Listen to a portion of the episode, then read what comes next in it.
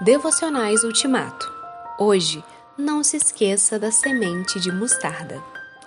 Os que não deram valor a um começo tão humilde vão ficar alegres quando virem Zorobabel terminando a construção do templo. Zacarias 4:10.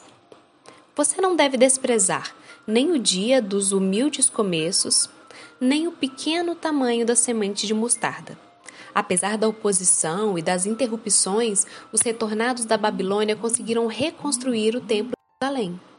Do modesto começo, cerca de 538 a.C., à festa de inauguração, cerca de 515 a.C., passaram-se 23 anos.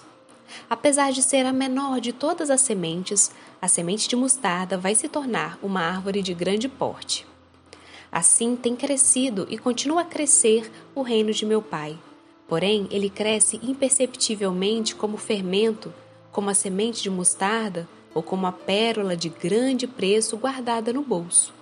O apogeu, a plenitude, o clímax virá comigo em minha volta, quando eu entregar o reino ao Pai, depois de ter colocado absolutamente tudo, inclusive a morte, debaixo de meu domínio.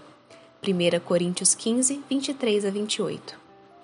Para não dar lugar ao desânimo, para não dar lugar à dúvida, para não olhar para trás, para não se aposentar antes do tempo, para não ficar aflito nem confuso, nunca se esqueça da semente de mostarda.